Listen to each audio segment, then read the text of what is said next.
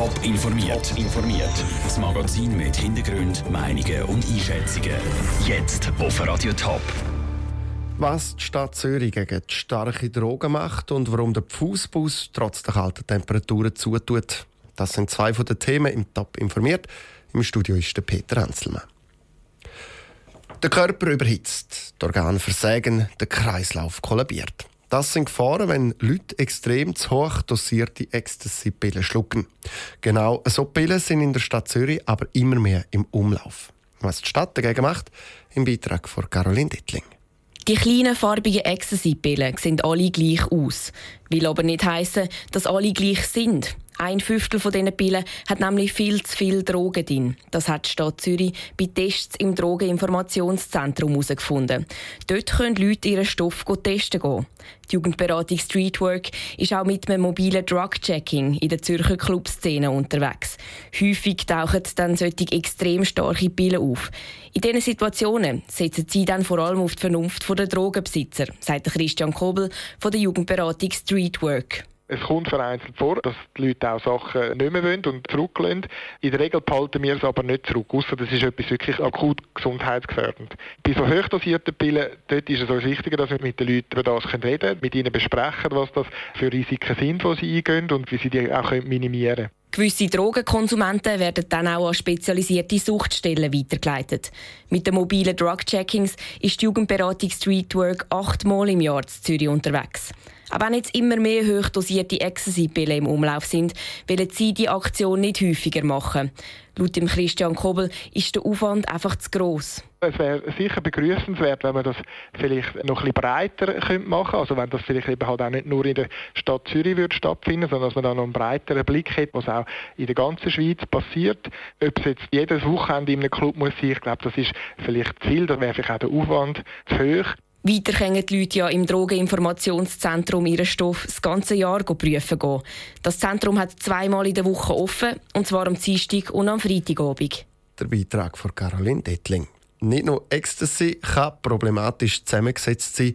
Kokain zum Beispiel wird vielfach mit einem Medikament gestreckt, das sonst bei Tieren gegen Würm eingesetzt wird. Noch nie vorher haben so viele Leute im Fußbus vom Fahrsieber geschlafen wie der Winter. Heute Morgen hat der Fußbus für diese Saison seine Tür zugemacht. Andrea Blatter zieht Bilanz. 4103 Übernachtungen. So viel hat der Fußbus in der Nähe vom Zürcher Albis Gütli den Winter zählt. Das sind über 200 mehr als noch im Vorjahr. Von Mitte November bis heute Morgen ist der Bus für Obdachlose zur Verfügung gestanden. Der Walter von Arburg weiss mehrere Gründe, wieso dass er den Winter so rege gebraucht worden ist. Das eine ist, wir haben einen neuen Bus und ein neues Fahrzelt können in Betrieb nehmen. Das heißt, wir haben mehr Platz. Weiter ist möglich, dass Leute, die bis Anfang Jahr haben können, in Liegenschaften unterkommen, die dann geräumt worden sind, die sogenannten Gammelhäuser, die haben dann bei uns Unterschlupf gefunden. 4103 Übernachtungen. Ein neuer Rekord. Auf der einen Seite freut das den Walter von Arburg. Auf der anderen Seite wäre es natürlich wünschenswert, dass niemand mehr den Fußbus in Anspruch nehmen müsste. Bei so vielen Übernachtungen kommen auch ganz viele verschiedene Leute zusammen. Es ist natürlich so, es ist ein Massenschlag, wenn man so will. Da schlafen die Leute auf engstem Raum beieinander und das kann durchaus zu Spannungen führen. Man kann sagen, dass 80 Prozent der Leute, die bei uns Unterschlupf finden, sind Männer und 20 Prozent sind Frauen. Der jüngste war 19 äh, und der älteste 77. Da kann es natürlich auch mal zu Spannungen kommen. Meistens verläuft es im Fußbus aber friedlich. Im letzten Jahr sei es harmonischer zugegangen als bis jetzt damals. Am Abend sitzen die Gäste zusammen, kochen zusammen und erzählen dann aus ihrem Leben, von ihrer Situation, was sie im Moment gerade bedrückt. Und der Austausch, das ist für die meisten sehr wichtig, weil sie den Tag durch sehr einsam sind und sind darum umso dankbar, wenn sie mal jemanden finden, wo sie mit dem reden können, ja, wo, wo, wo zulassen.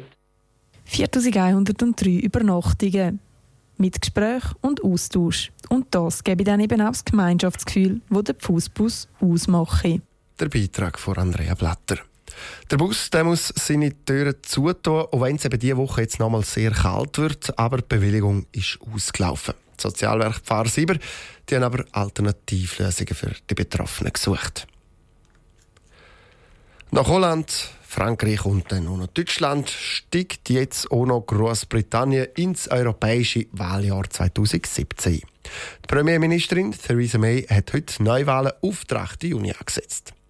Zum Brexit, wo ja schon für einen Haufen Arbeit sorgt, äh, in Großbritannien, kommt jetzt also auch noch die Nationalpolitik dazu. Sind die Wahlen zum falschen Zeitpunkt oder genau richtig? Noah Schäfer. Die Briten sind schockiert, als die Premierministerin Theresa May heute Mittag vor ihrem Wohnsitz bekannt gegeben hat, dass es am 8. Juni Neuwahlen soll geben Eigentlich hätte die Wahlen erst in drei Jahren, also 2020, sollen sein. Für Theresa May, ihre Conservative Party, ist das aber gar kein schlechter Zeitpunkt. Sie hat bei den jüngsten Umfragen sehr gut abgeschnitten. Der Politexperte Thomas Schäuble sagt, Theresa May hat Neuwahlen aus zwei Gründen angesetzt. Das eine ist, sie ist ja einfach nach dem David Cameron eigentlich nachgerückt. Es gibt natürlich viele Stimmen, die sagen, sie muss auch irgendwann einmal noch gewählt werden. Das andere ist, sie kann natürlich ihre Position oder die Position von ihrer Partei gegenüber dem Brexit nochmal konsolidieren und kann dort dann geeinter auch gegenüber der EU auftreten. Die Tories, wie die konservative Partei auch noch genannt wird, sehen sich in einer guten Position. Eine Niederlage wäre überraschend. Also ich glaube, im Moment ist das ein sehr unrealistisches Szenario. Ähm, Tories sind doch sehr deutlich vor der Labour-Partei. Wenn es aber so weit wird kommen, wäre das Chaos wahrscheinlich perfekt, insbesondere auch wenn es um den Brexit geht. Der Thomas Schäuble geht aber von einem Sieg von den Tories aus. Die Wahlen sollen mehr als Bestätigung von der Theresa May und der Partei dienen, als ein wirklicher Wahlkampf werden. Da die Wahlen schon ein bisschen mehr als sieben Wochen sind, wird für die Opposition, die Labour-Partei und Jeremy Corbyn auch schwierig, sich für einen richtigen Wahlkampf zu organisieren. Trotzdem, sie finden es gut, dass es Neuwahlen gibt. Top informiert, auch als Podcast. Mehr Informationen gibt es auf toponline.ch.